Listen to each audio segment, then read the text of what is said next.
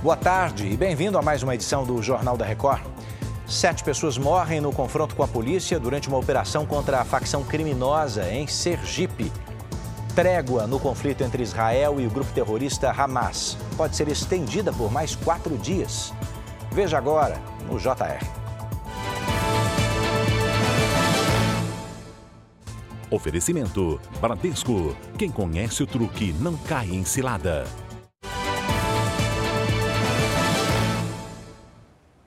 Sete homens morreram, outros dois foram presos durante uma operação contra uma facção criminosa que atua em Sergipe. Vamos até lá com o repórter Antônio Cardoso, que tem os detalhes. Oi, Antônio.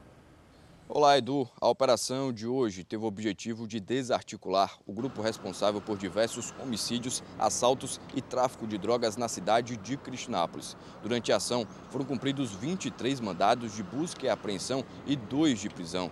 Cerca de 100 agentes participaram da ação entre policiais civis e militares. Os investigados estariam envolvidos em uma disputa por pontos de vendas de drogas entre grupos rivais. Segundo a Polícia Civil, todos os mortos em confronto na ação de hoje estariam ligados a uma organização criminosa com sede na Bahia. De Aracaju, Antônio Cardoso. No Paraná, policiais saíram às ruas em 10 cidades do estado para prender mais de 70 pessoas envolvidas com o tráfico de drogas. Vanessa Fontanella tem os detalhes. Oi, Vanessa. Olá, Edu. A maioria das cidades fica na região sudeste, onde mais de 500 policiais cumpriram 150 mandados judiciais. A operação contou com o apoio de equipes das polícias militar e penal do Paraná. Eles cumpriram 73 mandados de prisão e 86 de busca e apreensão. Segundo as investigações, a organização criminosa comandava o tráfico de drogas na região, além de ter ligação com outros crimes, como homicídio e roubos. Alguns dos alvos alvos são criminosos presos que continuam a liderar o tráfico de dentro do sistema penitenciário. Os envolvidos deverão responder pelos crimes de organização criminosa e tráfico de drogas. De Curitiba, Vanessa Fontanella. E está preso no Rio de Janeiro o médico suspeito de ter abusado sexualmente de duas pacientes. Foi num posto de saúde em dezembro do ano passado. Caroline Silva está chegando com os detalhes. Oi, Caroline. Oi, Edu. A prisão foi feita em uma ação conjunta entre a Promotoria de Justiça de Mangaratiba e a Coordenadoria de Segurança e Inteligência do Ministério Público. Além da prisão, o médico Emílio Pontes também foi alvo de mandado de busca e apreensão. Os casos aconteceram em uma unidade básica de saúde na cidade de Mangaratiba, na Costa Verde Fluminense.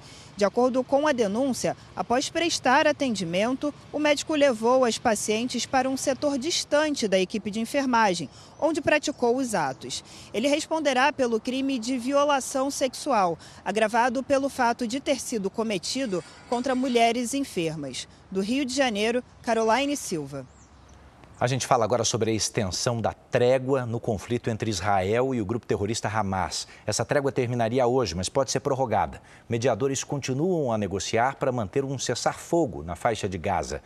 Representantes dos Estados Unidos, de Israel, do Egito estão reunidos no Catar. Segundo a imprensa egípcia, já firmaram um acordo preliminar para estender essa pausa humanitária por mais quatro dias. Nessa nova fase, podem começar a ser libertados homens e militares israelenses sequestrados.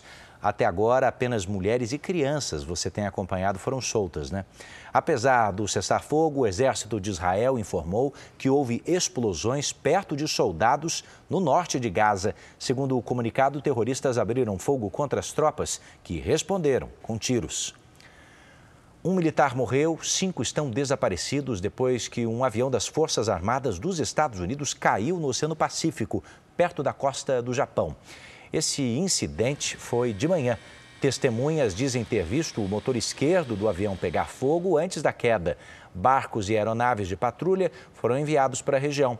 Equipes de socorro resgataram um corpo e continuam as buscas por outras vítimas. Chega ao fim mais essa edição. Você pode ouvir o nosso Jornal da Record aí na sua plataforma de áudio também. Mais informações no r7.com e nas redes sociais do JR. Bora para a próxima!